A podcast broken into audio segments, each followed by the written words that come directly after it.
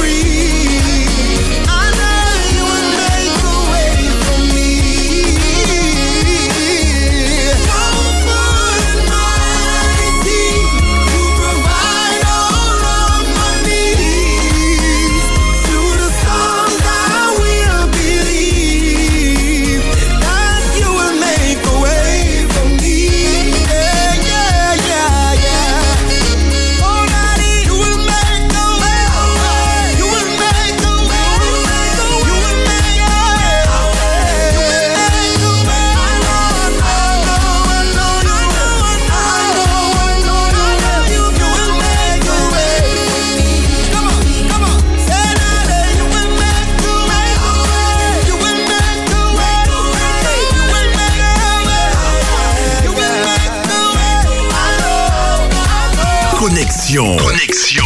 La quotidienne des jeunes. Moi, votre interlocuteur, Rémi, qui vous vient de Sainte-Marie. Moi, c'est Laureline. Par rapport aux réseaux sociaux, je trouve qu'il faut quand même avoir beaucoup de recul. Sur Espérance FM. Eh oh, je te parle là. Oh, je te parle. Bonjour, maman. Tu es déjà réveillé? J'ai pas encore dormi. Quoi?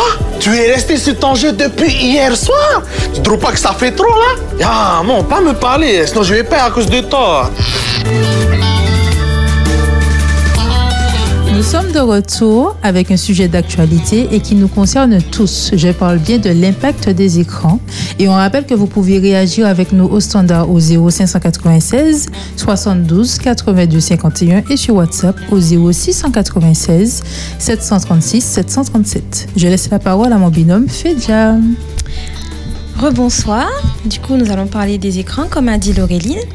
La réputation de l'impact des écrans sur la santé n'est plus à faire, n'est-ce pas Je rappelle que la santé, selon l'OMS, est un état de bien-être euh, un état pardon, complet de bien-être physique, mental et social, ne consistant pas seulement en une absence de maladie. Retenez bien cette définition qui va nous servir pour la suite. Les campagnes de sensibilisation se multiplient depuis quelques années sur les effets néfastes d'une surexposition sur les écrans, que ce soit pour les enfants, mais aussi pour, euh, pour nous les adultes. Téléphone portable, télévision, tablette, écran d'ordinateur et j'en passe font partie intégrante de notre quotidien. L'utilisation faite de ces différents supports dépend bien évidemment de la personne, du foyer. Toujours utile, nous les sollicitons au moins une fois par jour. Ma question ce soir, c'est pensez-vous que les écrans sont nécessaires dans notre vie de tous les jours? Mais en fait, euh, je crois que nous sommes déjà tous accros, plus ou moins. Plutôt plus que moins. Et euh, oui, est-ce qu'ils sont indispensables aujourd'hui? Il me semble difficile d'envisager un retour en arrière. Donc, euh, le mieux, c'est effectivement de- d'apprendre à les utiliser de manière équilibrée, mais envisager qu'on pourrait s'en passer, ça me paraît très, très compliqué. Ben, je rejoins Eric sur ce qu'il a dit parce que c'est vrai que je ne m'imagine pas euh, sans les écrans. C'est vrai que, bon, je ne suis pas encore maman, mais imaginons j'ai des enfants, si j'ai de la famille euh, en France, etc., il faut bien que je les contacte. C'est devenu plus facile. Maintenant, on a la possibilité d'avoir euh, WhatsApp, voilà, tous les réseaux sociaux, etc. J'ai pas besoin d'envoyer des lettres ni un pigeon voyageur pour euh, avoir des nouvelles de, de, de mes proches. Donc, euh, je pense que- qu'effectivement, c'est devenu indispensable, surtout par rapport euh, aux informations. Maintenant, on sait un peu à peu près tout ce qui se passe dans le monde grâce euh, aux infos. D'accord. D'accord. Donc selon vous, en fait, euh, on peut difficilement se détacher des écrans à l'heure actuelle. Bon, Oui. C'est bien ça. C'est ça. Enfin, pour résumer. nous sommes, nous sommes dans une société 21e siècle, 2023. Euh, oui, c'est devenu euh, un élément indispensable. Si, si je prends ma voiture, j'ai déjà parcouru peut-être 2-3 km, je me rends compte que j'ai oublié le téléphone. Le prendre. Oui, Eric, tu retournes le prendre. oui. oui. mais écoute, euh, tout ce- y a- y a pas tout, mais beaucoup se joue sur le téléphone. Oui. L'agenda, les coups de fil, les compagnies, bon, tout est là. Et même le GPS. Maintenant, on n'utilise plus les Mm. cartes. C'est ça. D'accord. Hmm. J'ai une autre question qui va peut-être euh, vous sembler euh, un petit peu pointue. Euh, on pense que les écrans sont nécessaires et indispensables, mais est-ce que c'est pas parce qu'aussi on nous a pas donné des informations ou d'autres éléments pour penser qu'on peut faire sans? C'est-à-dire que euh, comment expliquer pour- ça? On nous a pas donné une proposition pour remplacer ces écrans-là. Mais pourquoi faudrait-il faire ça Parce que l'écran n'est pas mauvais en soi. Fondamentalement, c'est pas mauvais. Au contraire, c'est un progrès dans notre fonctionnement global au niveau de la société dans laquelle nous vivons. Encore une fois, pour rester en son temps, parce qu'il s'agit encore une fois de ne pas forcément chercher à revenir euh, sûr. euh, au XVIIe siècle ou au XVIIIe, mais vivre avec son temps, c'est donc vivre avec les écrans. Maintenant, faire sans, bon, peut-être que comme je suis plus âgé que vous, à une période on vivait sans, on vivait bien aussi, hein. c'était Ah. pas plus mal. J'aime bien bien développe cette petite petite partie-là pour voir. Oui, c'est-à-dire que il y avait certainement, on trouvait d'autres ressources dans nos relations interpersonnelles, dans notre créativité aussi, pour les jeux quand on était plus jeune, etc. Bon, c'est- mais ce temps-là, il est révolu, on le sait. Révolu, d'accord. Ok. Alors, une autre question. Pensez-vous, donc par rapport à ce qu'on vient de dire, qu'il est possible de grandir, s'accomplir sans les écrans.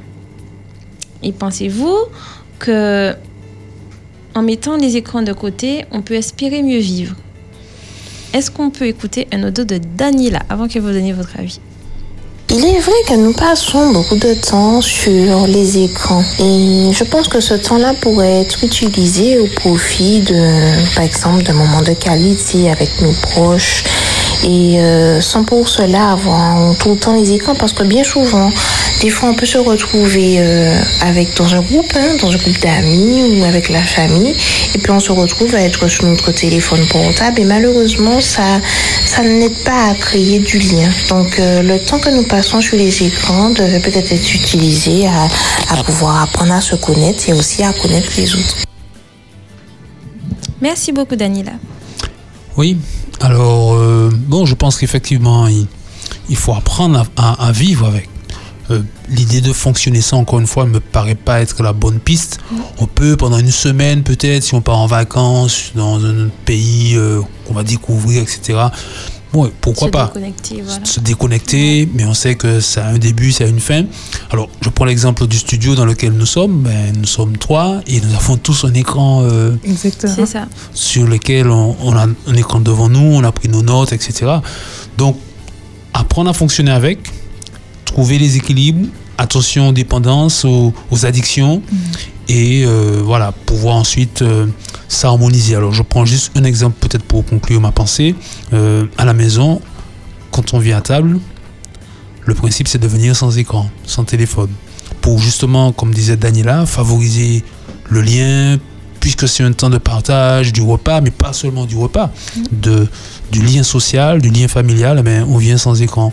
Et si quelqu'un a- est tenté de, voilà, de, de répondre à un coup de fil ou d'aller regarder un peu sur le téléphone, ben, on, on reprend et puis on reste ensemble le temps du repas. D'accord. Et si je vous dis que les initiateurs des écrans eux-mêmes n'exposent pas leurs enfants et ne s'exposent Mhm. pas eux-mêmes aux écrans Et, Et ça depuis Ouais. longtemps. Mais ça, c'est. c'est tu as soulevé un point qui est très intéressant. Parce que c'est vrai que. euh, on voit souvent des parents qui peuvent être dépassés. Et pour que l'enfant arrête, entre guillemets, de les embêter, ben, tiens la tablette, regarde des dessins animés. Donc l'enfant est vite exposé à des écrans, des choses qu'il ne, ben, ne devait pas voir. Enfin, des enfants de 1 an et même moins qui ont des écrans et la télé, c'est également dedans. hein. La télé, l'ordinateur, la tablette, etc. Et euh, tu as demandé est-ce qu'on pouvait grandir sans écran? Alors, c'est une possibilité, mais il faut que les parents soient très derrière ça parce que euh, je ne sais pas si vous avez déjà vu, mais des enfants euh, de bas âge savent comment déverrouiller un téléphone alors qu'on ne leur a jamais montré. Voilà. Euh, fait voilà, ils savent un peu faire tout. Donc, on va dire qu'ils ont grandi, c'est la génération technologie, etc. Ils grandissent dans ça. Donc, est-ce que c'est possible de grandir sans? Oui. Mais euh, ce- c'est très compliqué. hein. Moi-même, quand j'aurai des enfants, je ne sais pas. C'est un peu la solution de facilité ça, hein. en fait. C'est ça. Oui, j'ai eu l'occasion certainement, c'est c'est de ce dont tu parles, euh, ce documentaire, ce reportage qui présentait aux États-Unis, dans la Silicon Valley, où euh, sortent tous ces concepts, hein, tous, ces, tous ces concepts de réseaux sociaux euh, qui fonctionnent avec nos écrans, ben, les concepteurs, ben, précisément, euh, n'exposent pas leurs enfants. Exact. Parce qu'on sait très bien que ça fonctionne avec aussi de la, ils travaillent avec des, des neuroscientifiques pour pouvoir en quelque part générer cette addiction que nous avons. Et oui, ça nous oblige, nous aussi, à être vigilants. Alors, plusieurs docteurs, médecins, euh, spécialistes en tout cas, avertissent et alertent. Pas d'écran pour les enfants, on dit avant l'âge de 6 ans. Euh, puisque ça peut générer pas mal de troubles, euh, irritabilité, euh, problèmes cognitifs, problèmes d'attention. Bon, les, les problèmes sont multiples quand l'enfant est exposé trop tôt aux écrans. Et ça, c'est une responsabilité parentale, personnelle, et pas seulement les parents. hein. Tout le cercle familial doit assumer cette responsabilité. Et pour continuer sur ce que tu dis, pas plus tard qu'il y a, alors c'était dimanche, pas ce dimanche qui est passé, mais dimanche dernier, sur, euh, en quête exclusive sur, euh, sur une célèbre chaîne euh, de la métropole. Il y a un enfant, justement, il parlait des écrans et de, de l'exposition ben, prématurée devant, devant la télévision, devant les tablettes. Et cette, cette petite fille, en fait, était mutique. Ça veut dire qu'elle parlait pas du tout. Elle avait deux ans, elle parlait pas du tout. Mhm. Mais sa vie était devant les écrans. Mhm. La, alors, c'est, je crois que c'est la pédiatre, si je ne me trompe, lui a demandé euh, à cette maman d'arrêter complètement les écrans pendant, euh, je crois, deux ou trois mois, en tout cas le maximum qu'elle pouvait. Et quand elle a eu son rendez-vous de, son rendez-vous euh, de contrôle, ou je sais plus comment on les appelle, ben, l'enfant, elle parlait. Mhm. Ça veut dire que, qu'il y a un réel impact en fait sur, sur la santé. C'est vrai que là on parle des plus petits, mais euh, que ça soit les plus grands ou, ou les plus petits, comme on a dit, il y a un réel impact sur la santé, en tout cas des, des écrans. Mhm. Et euh, je vais aller même plus loin. Je sais que moi, je sais que je suis impactée des écrans parce que quand je rentre du boulot, je me dis, bon, je ferai une petite lecture, même si c'est deux pages. Je me Mm. couche, je prends mon téléphone et la lecture ne me voit pas. Je m'endors avec le téléphone dans ma main. Et au final, ma créativité, le fait de m'inscrire, etc., ben, ça passe à la trappe.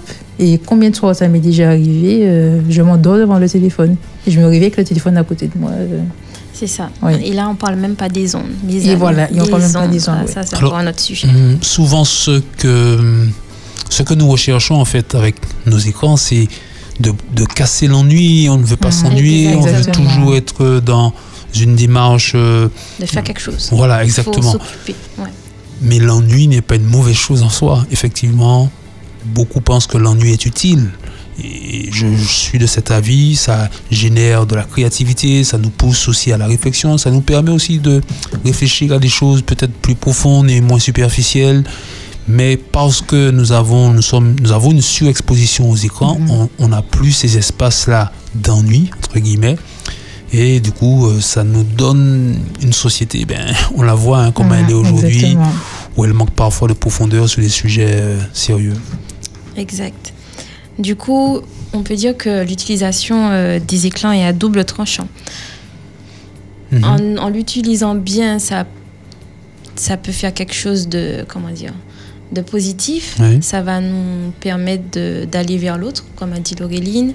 Par exemple, j'ai un proche qui habite à Perpète-les-Oies, ben, je pourrais le contacter. C'est euh, où ça? Hein à C'est- Perpète. Oui, au c'est nord-ouest.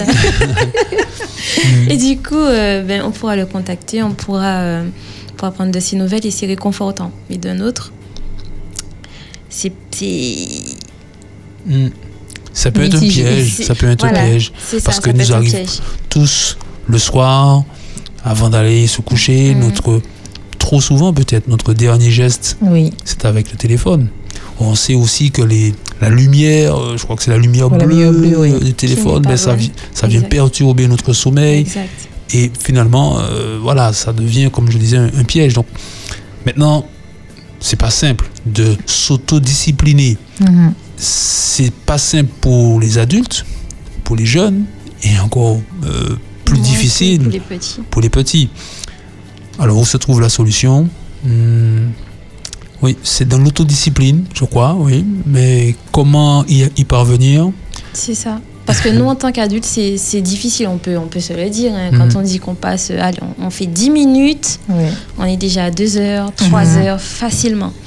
Alors, pour, alors que pour les plus petits, des fois, on dit euh, oui, de 0 à 6 ans, pas d'écran, mais même eux, en fait, ça, ils sont encore. Ils sont, enfin, c'est c'est des petits, ils sont des Oui. éponges, donc ils sont encore plus captivés par l'écran que nous-mêmes. Nous, on va se dire, on arrête. Mais C'est eux, ça. Mhm. c'est Si autour d'eux, dans la maison, tout le monde est sur les écrans, le père, la mère, le frère, le grand frère, la petite soeur, etc. Tout le monde est ben, difficile de le dire, ben non, euh, toi non. Mhm. Bon, on dit généralement qu'il faudrait au moins une heure avant le coucher, ben, arrêter les écrans. Mais concrètement, Ce serait euh, l'idéal. hmm, C'est ça. Et euh, toujours pour poursuivre ce que tu dis, c'est mon avis. hein, c'est mon avis. C'est l'avis de Fédia. Mais pour moi, on ne devrait pas exposer en fait les enfants jusqu'à l'adolescence aux écrans. Parce qu'en fait, tu auras. C'est vrai que c'est Ah, difficile. hein, c'est- de guerre. C'est très. Non, franchement, je sais que c'est idéaliste. Mais je me rappelle quand j'étais petite, je courais derrière les anolis, les gars. Franchement. Oui, oui. Je courais, je prenais mon vélo, je, je m'occupais et je, je trouvais jamais le temps ennuyant parce qu'il y avait toujours quelque chose à faire. Peut-être le jardinage avec mamie, découvrir euh, les fruits, les légumes. Enfin, après, c'est vrai qu'on est dans un espace où le temps, c'est de l'argent, où voilà, le, le rythme de la société ne va pas forcément avec ce qui nous entoure. Mais Dieu a mis la nature, Dieu a mis des choses en place pour qu'au final, on puisse faire ab- abstraction des écrans. Hmm. Après ça, je, je dis encore, c'est mon avis. Mais c'est vrai que les écrans, c'est... Alors je peut-être euh, lance un pavé dans la mort, mais quand on va à l'église, Oui, est-ce qu'on y va avec nos écrans? Et quand on y est avec nos écrans, ben, est-ce qu'on peut rester concentré sur ce qui est dit ou ce qui est vécu sans toutes les 10 minutes euh, regarder si on n'a pas une dernière notification de je ne sais qui qui aurait fait je ne sais quoi? Il y a le cantique dessus. Moi, j'ai mon- Ah, la ben Bible. voilà. moi j'ai mon email louange, hein, à l'ancienne avec ma Bible. Non, voilà. Même si j'ai mon portable dans ma poche, mais euh, il Ok. est- il est en mode avion. Non, je rigole. Donc tout ça pour dire qu'en fait les écrans nous accompagnent partout en fait, C'est Oui, ça. exactement. même euh, au petit coin. C'est ça. Au final, je vais pas. euh, En fait on est malade. Hein. c'est ça. Oui. nous sommes- Aïe, aïe, aïe, c'est c'est On est difficile. malade. Je vais pas diaboliser les écrans. Il y a toujours une utilité, mais il faut savoir que les écrans ont quand même un impact physique, c'est-à-dire euh, au niveau de la fatigue, les maux de tête, les nausées, la vision floue pour les plus courants, et euh, le retard de croissance, l'aphasie, l'agitation, et bien encore pour les petits. Et, euh, ils ont aussi un impact mental, c'est-à-dire la dépendance aux écrans euh, commence dès lors où on, on s'expose. On est bien d'accord. Oui. Parce que tant qu'on s'est pas exposé, on n'a aucune dépendance. Mais de, dès lors où on, on active l'écran, c'est terminé si on n'est pas discipliné. Euh, enfin, euh, j'avais une petite anecdote d'ailleurs par rapport à ça. Quand je faisais mes recherches, euh, la rubrique écran, euh, écran et jeux vidéo est dans la rubrique drogue sur le site du gouvernement. Je sais pas ce que ça veut dire, mes amis. Mais c'est dans la rubrique drogue. ça veut dire ce que ça veut dire. Mhm. hein. Voilà, à bon entendeur, salut. Et enfin, un impact social. Comme a dit euh, Danila précédemment, lorsqu'on est euh, sur nos écrans, on se crée une bulle, en fait, on, on- on s'isole Mhm. du monde réel pour entrer dans ce monde virtuel. Et euh, si on ne... on- on- n'a pas cette capacité de recul à se dire on s'arrête là, on arrête les écrans, ben, ça peut également euh, nous éloigner, nous marginaliser euh, du monde réel. Si vous avez besoin de plus de chiffres et de précision, je vous invite à cliquer dans votre barre de recherche drogue au pluriel.gouv.fr rubrique écran et jeux vidéo. En somme, à tout âge, des risques peuvent être associés aux usages numériques. Nous nous éloignons pas à pas de ce qui nous rattache à nos pères, le lien social, comme le lien social ou l'amour. J'espère que cette rubrique vous a fait du bien. En tout cas, prenez soin de vous et n'oublions pas que tout est permis, mais tout n'est pas utile, comme nous le dit si bien Paul dans les Corinthiens. Très bien, merci beaucoup Fidja. Alors, nous allons faire une petite euh, pause musicale. Nous allons écouter notre deuxième chanson, le cover de Azael, Godness of God. Connexion. Connexion. La quotidienne des jeunes sur Espérance FM.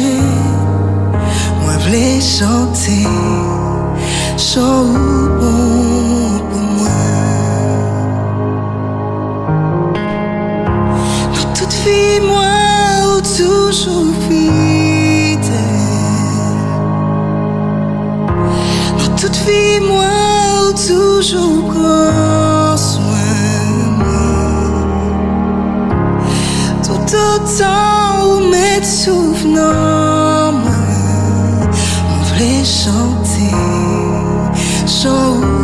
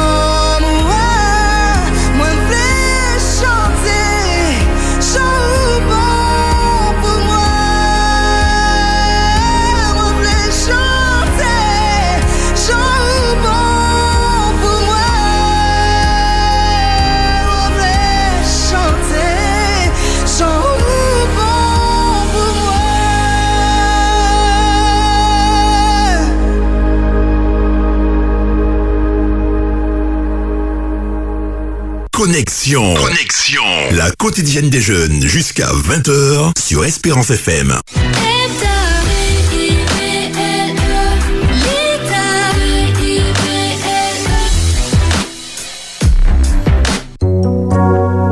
Marc 14, 3 à 9.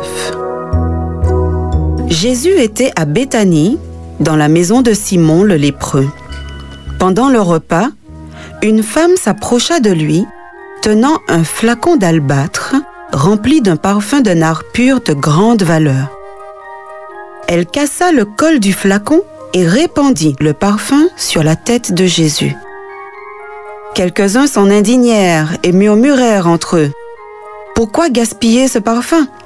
On aurait pu le vendre et en tirer plus de 300 pièces d'argent qu'on aurait donné aux pauvres. Et ils ne ménagèrent pas leurs reproches à cette femme. Mais Jésus dit, Laissez-la donc tranquille. Pourquoi lui faites-vous de la peine? Ce qu'elle vient d'accomplir pour moi est une belle action. Des pauvres, vous en aurez toujours autour de vous, et vous pourrez leur faire du bien quand vous le voudrez. Mais moi, vous ne mourrez pas toujours. Cette femme a fait ce qu'elle pouvait. Elle a d'avance embaumé mon corps pour préparer mon enterrement. Vraiment, je vous l'assure, dans le monde entier, partout où l'Évangile sera annoncé, on racontera aussi, en souvenir de cette femme, ce qu'elle vient de faire. Alors, oui, j'aime beaucoup cette histoire parce que je vois dans ce récit une très belle image de Jésus. Je vois la beauté de son caractère et de sa personne. Jésus, c'est une personne accueillante. C'est ce que je retiens de cette histoire. Il offre un accueil inconditionnel. Il est ouvert aux autres. En fait, il sait lire dans les cœurs. Et c'est certainement ce qui le rend si accueillant. Il sait voir au-delà des apparences, au-delà des actes posés, il sait voir les motivations qui nous poussent à agir. Alors, vous me direz, dans l'absolu, ceux qui ont murmuré contre cette femme avaient de bonnes raisons. Imaginez donc qu'elle a dépensé en une occasion, en une fois, le salaire de plusieurs mois, près d'une année de travail. Est-ce que vous voyez faire ça pour le Seigneur? Pour le Seigneur. Pour le Seigneur, oui. Amen. Ouais, en tout cas, a priori, c'est dé- c'est démesuré, c'est peut-être inapproprié parce qu'elle réfléchit, peut-être même insensé. Mais et si on compare Judas, ce, que- ce que Judas a fait, il a vendu Jésus pour 30 pièces d'argent. Ici, on parle de 300 pièces d'argent. Donc c'est vraiment quelque chose de, de très fort. Maintenant, entre Judas et cette femme, il y a des motivations différentes. Cette femme a parlé avec son cœur et elle a exprimé son amour et sa gratitude envers Jésus. Et même si, humainement parlant, c'était un peu décalé, mais pour Jésus, ce n'est pas grave. Ce n'est pas grave. Il a transformé le geste maladroit en une occasion pour parler de son salut, pour parler de la bonne nouvelle. Et en fait, le geste insensé est devenu un geste extraordinaire dont on parle euh, 2000 ans plus tard. Alors tout cela me fait dire que, ben, en fait, nous pouvons venir à Jésus, qui que nous soyons, nous pouvons venir à lui tel que nous sommes. Exprimer notre gratitude et notre reconnaissance avec ce que nous sommes. Le plus important n'est pas tant l'acte posé, mais la motivation de l'acte. Et si nos actes sont parfois maladroits, inappropriés, peut-être euh, à côté de la plaque, à la limite, ce n'est pas grave. Ce n'est pas grave parce que Jésus, on l'a dit, nous accueille de manière inconditionnelle, premièrement, et puis ensuite, il sait transformer nos maladresses en quelque chose d'extraordinaire. Et ça, c'est vraiment précieux. Alors, bien sûr, cela ne signifie pas qu'il faille rester dans la maladresse en permanence parce que Jésus comprend. Alors, on est constamment dans des choses inappropriées. Ce n'est pas ce que nous disons, puisque nous avons toujours la possibilité d'écouter, de grandir, de progresser. Alors, ce que nous disons, c'est que le Christ accueille. Il accueille tel que nous sommes et nous, oui, il nous accueille tel que nous sommes et c'est lui en fait qui bonifie ce que nous lui donnons. C'est lui qui donne de la valeur à, à nos vies. Et puis enfin, ce récit nous appelle aussi à être un peu moins prompt à juger l'autre par rapport à l'acte qu'il a posé parce que si Jésus sait lire dans les cœurs, nous n'avons pas cette capacité. Alors oui, c'est lui seul qui sait le faire. Hum, peut-être que l'autre a fait quelque chose un peu en dehors des clous, peut-être de manière inhabituelle, différent de ce qui se fait euh, généralement euh, dans l'église ou dans la communauté. Mais si Jésus l'accueille, si Jésus accueille, accueillons aussi. Et si Jésus accompagne et bonifie, ben, travaillons à accompagner et à bonifier également. Exactement. Jésus, le modèle par excellence. Oui, c'est le modèle à suivre et c'est vraiment ce pourquoi nous l'aimons et nous voulons finalement euh, marcher avec lui pour goûter à, à cette présence qui est finalement bienfaisante, bien traitante, Réconfortant. réconfortante. Et puis si Jésus nous a fait autant de bien, ben, il nous appartient ensuite ben, De faire de même. de faire de même. Exact. Voilà. Et puis, euh, je voulais rajouter aussi que on voit que cette femme-là, elle n'a pas eu, elle n'a pas réfléchi à rendre un grand hommage à Jésus. Mhm. Elle n'a pas réfléchi, même si son parfum valait beaucoup d'argent, elle a sacrifié son objet d'une grande valeur sur, les, sur euh, la tête du Christ, Mhm. comme Christ a donné sa vie pour nous. Donc C'est elle ça. n'a pas, ré- elle a pas réfléchi. Enfin, je pense qu'elle a réfléchi, mais elle s'est dit que voilà, Le- c'est le jeu en c'est valait la chandelle. Exactement. Ouais. Et qu'est-ce que je ne peux pas faire pour mon Christ? Donc, est-ce que maintenant, bon, on peut, est-ce qu'on peut comparer le parfum à notre vie actuelle? Bien sûr, bien sûr. C'est certainement ce qu'elle avait de plus précieux. Exactement. Et aujourd'hui, qu'avons-nous de plus précieux que nos propres vies? Mhm. Alors bien sûr, on, on a des choses de valeur chez nous, etc. Mais ce que nous avons de plus précieux, fondamentalement, c'est notre vie. Et la donner à Jésus, c'est aussi avoir cette assurance qu'il va nous accueillir, même si ce n'est pas parfait, même s'il y a des critiques, etc. Et il va la bonifier, comme il a pu bonifier euh, euh, cette femme, la vie de cette femme. Exactement. Donc, Mhm. on peut conclure que c'est l'intention du cœur qui compte. euh, Yes. Les motivations. Et c'est là que se joue en quelque part nos vies. hein. Qu'est-ce qui nous motive Qu'est-ce qui nous pousse à agir Pourquoi on le fait? Est-ce que c'est pour se faire voir? Est-ce que c'est pour euh, une reconnaissance particulière? Ou est-ce que on agit par amour, par reconnaissance envers Dieu et par cet, oui, cet amour qui finalement nous pousse non seulement vers Dieu mais aussi vers l'autre. Hmm. Amen. T'as quelque chose à dire, Fitcha Non, tu- je pense que pasteur, que Eric a tout dit. Ah bien, Il a tout dit. exactement. Il a bien euh, enveloppé, euh, bien enveloppé euh, ce, ce texte. On vous rappelle également que vous pouvez nous contacter au 0596 72 82 51 et sur WhatsApp au 0696 736 737. Donc nous allons faire une petite euh, pause musicale avec euh, Donnie McCloughlin, I Need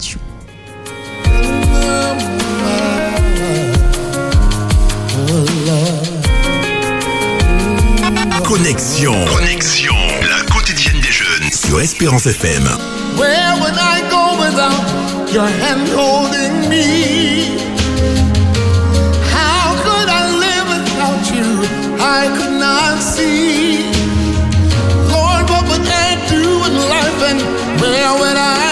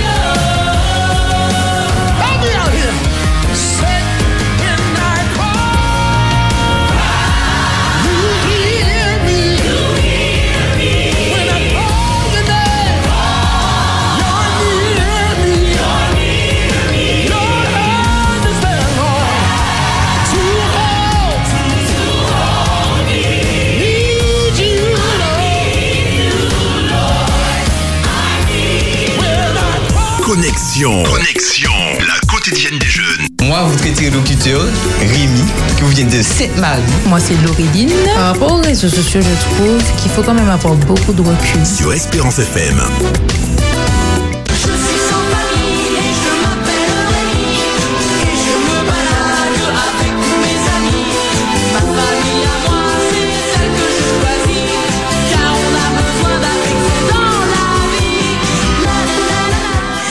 Alors, nous sommes de retour avec notre dernier sujet du soir, qui est le célibat est-il un temps de préparation? Nous vous rappelons encore que vous pouvez participer et nous contacter au 0696 72 82 51 et sur WhatsApp au 0696 736 737. Mais tout d'abord, voyons qu'est-ce que le célibat. Alors, le célibat désigne la période durant laquelle une personne en âge de se marier ou de s'engager ne l'est pas. Aujourd'hui, être célibataire à un certain âge et surtout dans le milieu chrétien peut être une source d'une grande souffrance pour les personnes concernées. Le sujet reste alors tabou. Les célibataires se sentent incompris, isolés et ont parfois un sentiment de honte à cause de ce que la société renvoie. Alors, est-ce que vous êtes un peu d'accord avec cette définition? Avec la définition, oui, oui. Et puis avec ce constat également que malheureusement, parfois, trop souvent en tout cas, il y a cette pression euh, collective placée sur les célibataires, les poussant à s'engager. Mais euh, je retiens ce, cet adage, hein, ce proverbe qui dit il vaut mieux être seul que mal, Mal accompagné. accompagné. Mhm. Et il ne s'agit pas de se précipiter dans un choix aussi important qui va engager pour la vie euh, normalement. Et donc prendre, prendre le temps de, du célibat pour se construire, bien se connaître, voilà, pour maturer encore, mais ce n'est pas, ce n'est pas un luxe, c'est- c'est bien, c'est une bonne chose. Exactement, le célibat est fait pour, euh, pour s'épanouir soi-même, se découvrir soi-même, voyager, profiter de ce temps-là pour, euh, ben, pour, pour profiter des choses de la vie. quoi. Ok. Alors, j'ai une autre question. Alors, et si je vous disais qu'il y a beaucoup d'aspects sous-estimés dans le célibat et même des aspects bénéfiques? On va d'abord écouter une note vocale avec Laurine. Ah, alors. Donc, est-ce que vous pouvez me répondre avant d'écouter la note vocale de Laurine? Euh, Tu peux répéter la question On va répéter. Alors, est-ce que pour vous, il y a des aspects sous-estimés dans le célibat et même des aspects bénéfiques? Alors, des aspects bénéfiques, certainement. Parce que qui dit célibataire dit aussi une plus grande flexibilité dans son quotidien, dans sa, sa capacité à, à bouger, à voyager, à aller ici et là, euh, parfois même du jour au lendemain. On a aussi, en tout cas généralement, une plus grande facilité peut-être euh, euh, financièrement. Oui. Bon, il y a quelques avantages de ce type. Et puis, je, crois aussi à ce temps de pouvoir effectivement peut-être guérir de blessures passées dans l'enfance, euh, dans la- dans l'adolescence. Quand on en sort, on en sort parfois un peu meurtri. Et l'âge adulte, les premières années en tout cas, ben, peuvent être utilisées avant d'être engagé, avoir une famille, ben, pour euh, guérir tout ça, mettre, faire un peu le point dans sa tête, dans son corps, dans son esprit, dans sa vie spirituelle, pour ensuite après être euh, disponible, prêt et à s'engager avec l'autre. Exact. Mm. Ouais, c'est un moment de liberté, tout simplement, le célibat. Enfin, liberté en Jésus, Amen. Alors, on va écouter l'audio de Laurine. Être célibataire, on dit que c'est être seul. Moi, je dirais que c'est être avec soi-même. On se ressent sur soi, on apprend à se connaître. Voilà, on lance des projets, on essaie de réaliser les rêves, on se fixe des objectifs, on essaie de devenir la meilleure version de nous-mêmes. Par la suite, on se présente autrement parce qu'on a fait ce travail personnel avec Dieu sur qui je suis. Alors, on remercie Laurine pour sa participation. Et euh, je rejoins un peu tout ce que vous avez dit sur le, sur le plateau. C'est vrai que le célibat peut être bénéfique parce qu'il nous permet de nous connaître et surtout de, d'identifier d'abord ses blessures et parfois d'en guérir.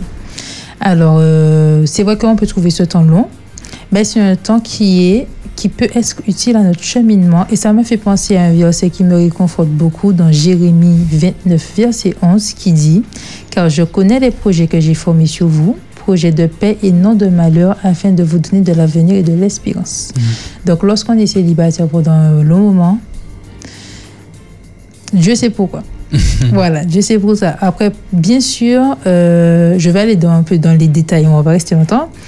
Si je suis célibataire et que je veux être avec quelqu'un, je ne serai pas une célibataire passive, du sens où j'attends et puis Dieu pour voir. Non, faut être dans le célibat, mais de façon active, identifier ses blessures, connaître ses blessures, en guérir grâce à Dieu, et puis surtout euh, faire de Jésus notre premier amour.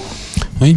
Alors, à l'église adventiste, on a des séminaires de préparation au mariage. Très souvent, on attend d'avoir un projet, d'avoir déjà une date Oui. de mariage. À 15 jours du mariage, on, on va, j'exagère, hein, on va au séminaire de préparation au mariage. Hum, bon, si on peut, quand on peut participer à ce type de séminaire, quand on peut participer à ce type de séminaire, avant même d'avoir quelques projets que ce soit, il me semble qu'on qu'on est dans, dans ce qui est intéressant parce que on peut effectivement participer à ce que tu dis, se construire, savoir ce qu'on veut, ce qu'on ne veut pas, ce qu'on aime, ce qu'on n'aimerait pas trouver ou, euh, ou rencontrer euh, chez l'autre, etc. Et, et en quelque part, se faire, euh, oui, se faire son projet, se faire son projet, déjà pour soi, bien sûr avec Dieu, et puis par la grâce du Seigneur, oui, trouver la personne qui correspondra. Mais si on y va un peu, euh, entre guillemets, à l'aventure, bon, parfois c'est bien et d'autres fois, euh, c'est moins intéressant. Mm. Mais là, je suis en train de me poser une question. Ça me vient là, maintenant, maintenant, tout de suite. Est-ce qu'on est célibataire? Enfin, est-ce qu'on accepte son célibat pour se marier par la suite? Ou est-ce qu'on dit, je suis célibataire, d'accord, mais si je me marie, je me marie. Si je me marie pas, mais... Alléluia, que la volonté de Dieu soit faite. Hmm, Ben, ça dépend de chacun en fait. Hein. c'est ça. Bon, moi, je me suis jamais imaginé célibataire euh, à vitam aeternam. Donc, c'était, je me suis jamais projeté comme ça. Donc, de fait, euh, les choses se sont emboîtées euh, de telle sorte qu'aujourd'hui, effectivement, je suis marié. Mais oui, tout dépend des individus, comment on se projette, comment vous vous projetez dans l'avenir? Est-ce que quand vous pensez à votre vie dans 10 ans ou dans, même dans 5 ans, est-ce que vous vous projetez engagé, marié, avec deux, trois enfants?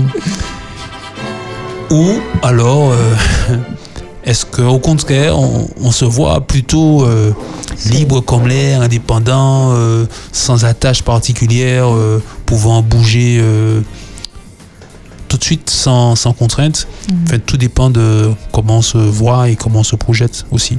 Voilà, parce que moi, je sais que j'ai pas le don du célibat parce que depuis jeune, ben, mon rêve, entre guillemets, je sais que c'est pas. Alors, pour certains, ça peut ne pas être l'accomplissement de leur vie, mais pour moi, c'est un grand objectif déjà de me marier et d'avoir des enfants. Donc je sais que par rapport à ce projet-là, qui me tient d'ailleurs à cœur, Mhm. je n'ai pas du tout le don du célibat. C'est ça. Après, bon, il y, y a cette question est-ce que le célibat c'est un don? Le projet initial de Dieu dans la Bible, c'est pas que les hommes et les femmes soient célibataires, c'est qu'ils soient qu'ils se rencontrent en couple pour vivre cette harmonie du couple qui serait alors l'image de Dieu sur terre dans toute sa beauté, avec ce fruit de l'amour qui donnerait des enfants, etc. Ça, c'est le projet initial. On sait maintenant qu'avec le péché, ce projet a été euh, bousculé. Jésus est venu pour le, le rétablir, mais nous avons encore euh, quelques stigmates, quelques séquelles, quelques blessures de cela. Donc, de fait, il y a des personnes, et effectivement, qui finalement euh, se trouvent à l'aise dans une expérience célibataire. Ma foi, il ne faut pas les juger, il ne faut pas mettre une pression particulière sur, sur ces personnes, mais simplement euh, voilà, les accepter telles qu'elles sont. C'est ce que nous disions tout à l'heure, dans la capacité de Jésus d'accueillir ceux qui viennent à lui de manière inconditionnelle, euh, surtout préoccupé par les motivations des uns et des autres, plutôt que par euh, les apparences. Et puis son statut, parce qu'un célibataire est tout, tout autant respectable euh, qu'une personne mariée ou qu'une personne fiancée. Et je Mhm. pense que parfois on a une image assez négative, euh, même en tant que chrétien, on se dit ouais mais pourquoi cette personne-là n'est pas encore mariée, elle a tel âge, machin, alors que on connaît pas son cœur, on connaît pas son passé, on connaît pas non plus son avenir, c'est Dieu qui connaît toutes choses. Donc euh, parfois on se permet euh, effectivement des réflexions qui sont maladroites euh, à l'égard de, de personnes qui n'ont pas trouvé pas parce qu'elles veulent pas, mais que c'est peut-être pas encore le moment pour Mhm. elles. Et je pense que qu'on devrait en tout cas faire un pas vers elles et les respecter davantage en tout cas. Sache-le une fois pour toutes. Exactement. Alors, j'ai une question. Est-ce que pour vous, c'est primordial de me connaître avant de fréquenter quelqu'un? Alors, est-ce qu'on peut écouter l'audio de Déborah? Alors oui, c'est important d'apprendre à se connaître avant d'entamer une relation avec une personne. En fait, c'est comme se préparer pour un voyage. Premièrement, tu vas préparer tes valises tout en respectant les consignes d'embarquement euh, afin d'accéder à l'avion pour entamer ton voyage sereinement. Ladies and gentlemen, passengers flight 7112 to New York City. Donc c'est pareil pour les relations humaines. Une fois que tu prends le temps de bien te connaître, tout en respectant les consignes de Dieu, tu auras une première clé en main pour pouvoir entrer sereinement dans une relation. Merci beaucoup, Déborah, pour euh, ta note vocale. Et euh, je suis franchement tout à fait d'accord avec elle. Parce que si je ne me connais pas avant de rentrer dans une relation, comment je fais pour savoir quelles sont mes limites? Comment je fais pour savoir si je peux accepter telle ou telle chose? Comment je sais comment je vais réagir face à telle situation, même si on finit jamais de se connaître, quand il de Bien connaître l'autre? Mais c'est quelque chose de très important. Et euh, je ne sais pas si qu'est-ce que vous en pensez Oui, ça apprendre à se connaître, apprendre à s'aimer aussi. Aussi. Parce que important. parfois on espère trouver dans le regard de l'autre un amour de soi, une estime de soi. Mhm. Mais ce, ce mécanisme est un peu dangereux, entre guillemets, si on peut dire ainsi, parce que il faut d'abord s'aimer soi-même pour être en mesure d'aller vers l'autre, d'aimer l'autre. Alors bien sûr, on- dans, dans la relation, on va se découvrir, on va euh, toucher à des aspects qu'on n'aurait pas forcément trouvé seul. Mhm. Mais il y a tout de même des éléments de base, des principes euh, fondamentaux, de- un socle sur lequel on a besoin de construire quelque chose de solide avec soi et soi, avec Dieu, avant effectivement de pouvoir euh, aller vers l'autre. Eric a tout dit. Ok. Maintenant, on va écouter notre vocal avec Ludwig. Je ne pense pas que la période de célibat soit la meilleure période pour apprendre à se connaître, même si effectivement on peut profiter de celle-ci pour apprendre à le faire.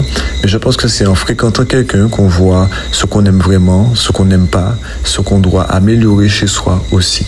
Donc voilà mon avis là-dessus. Après, pour ma part, je profite de cette période-là pour apprendre à être heureux seul afin que mon bonheur ne puisse pas dépendre de quelqu'un. Et quand je rencontrerai quelqu'un, ben, cette personne sera une valeur ajoutée à ma vie et non la base de ma vie. Alors, on remercie Ludwig euh, pour sa participation. Et j'aime beaucoup la phrase que Ludwig a utilisée parce qu'il a ajouté il faut que cette personne soit une valeur ajoutée pour moi. Mhm. Et euh, c'est tellement vrai. Enfin, il ne faut pas que, tant que, enfin, quand on est en couple, on fréquente quelqu'un, que notre bonheur dépende de cette personne-là. Si je ne suis pas d'abord heureux ou heureuse avec moi-même, ou si je ne m'aime pas déjà. Parce que face à tout, enfin, cet excès d'amour, ça va décréer de la dépendance. Une dépendance qui n'est pas forcément euh, très bien, puisqu'on se choisit cette personne. On ne sait pas de quoi il fait demain. Mhm. Si demain, cette personne, euh, voilà, ça ne va plus, vous vous quittez, etc., etc., ben, c'est quoi Je serai en dépression parce qu'on n'est plus ensemble Sauf que non. Sauf que non, donc, euh, le temps de, enfin, prendre le temps d'être seul nous évite non seulement de grandes désillusions, mais je pense que ça maximisera le bonheur et la satisfaction éprouvée lorsqu'on va rencontrer la bonne personne prévue pour nous. Oui, alors je, je vais peut-être, pour conclure ma pensée, euh, Mhm. con- considérer une image euh, de la nature. Euh, les fruits, plutôt les, les arbres, oui c'est c'est ça, les arbres fruitiers qui donnent les fruits souvent les plus appréciables sont ceux qui prennent un peu de temps. Je pense à l'avocat, vous, vous plantez un avocatier chez vous, vous n'aurez pas d'avocat avant 5, 6, parfois 10 ans. Et alors, mais quand vous l'avez, alors vous avez quelque chose de, voilà, quelque chose de vraiment bon. Alors, prendre le temps, c'est aussi utile dans la vie, ne pas se précipiter, euh, être patient. Et au final, euh, on peut savourer pleinement le fruit euh, prévu. Mais il y a- y a des, des personnes qui n'ont pas justement cette capacité à, à, À attendre. à attendre, voilà, à avoir cette patience-là. Est-ce qu'on a un petit conseil pour eux Mhm. ou qu'est-ce qu'on pourrait leur Mhm. dire pour justement euh, euh, laisser maturer les choses? Waouh, Euh, un conseil. euh, bah, celui qui a besoin de patience, euh, ben, il faut, faut demander, demander à Dieu. C'est lui qui donne, ça c'est une première chose. Donc demander au Seigneur si on pense manquer de patience. Et puis après, ben, veiller aussi à ce avec quoi on, s'alimente. Est-ce qu'on alimente euh, voilà, la pression, la tension, etc. Ou est-ce qu'on va plutôt euh, voilà, profiter de l'occasion pour s'ouvrir sur... relativiser, Voilà, profiter voilà. de ce qui nous entoure, C'est des ça. proches, voyager. Ça, c'est important, voyager. C'est vrai que j'insiste, mais euh, c'est vrai que voyager nous permet de nous découvrir également euh, au travers euh, des autres personnes. Hmm, très bien. Exactement. Alors, avant de conclure, je vais vous conseiller un livre que vous pouvez trouver euh, sur différentes plateformes. Je crois aussi qu'il est disponible en livre audio. Alors, ça s'appelle Les filles, préparons-nous au mariage. Les hommes aussi peuvent le lire parce que bon, ça parle un peu personnes. C'est de Elodie Gaillard et c'est un livre qui est vraiment bien. Donc, vous allez un peu retrouver tout ce qui est l'épanouissement personnel euh, quand on est célibataire et comment se préparer, surtout avec Dieu dans le célibat. Donc, on va conclure. On retient que le célibat est un temps précieux que nous devons apprécier afin de guérir, de grandir, de se développer et de devenir la personne que Dieu veut que l'on soit. Apprécier également sa propre solitude participe à son bonheur et son épanouissement.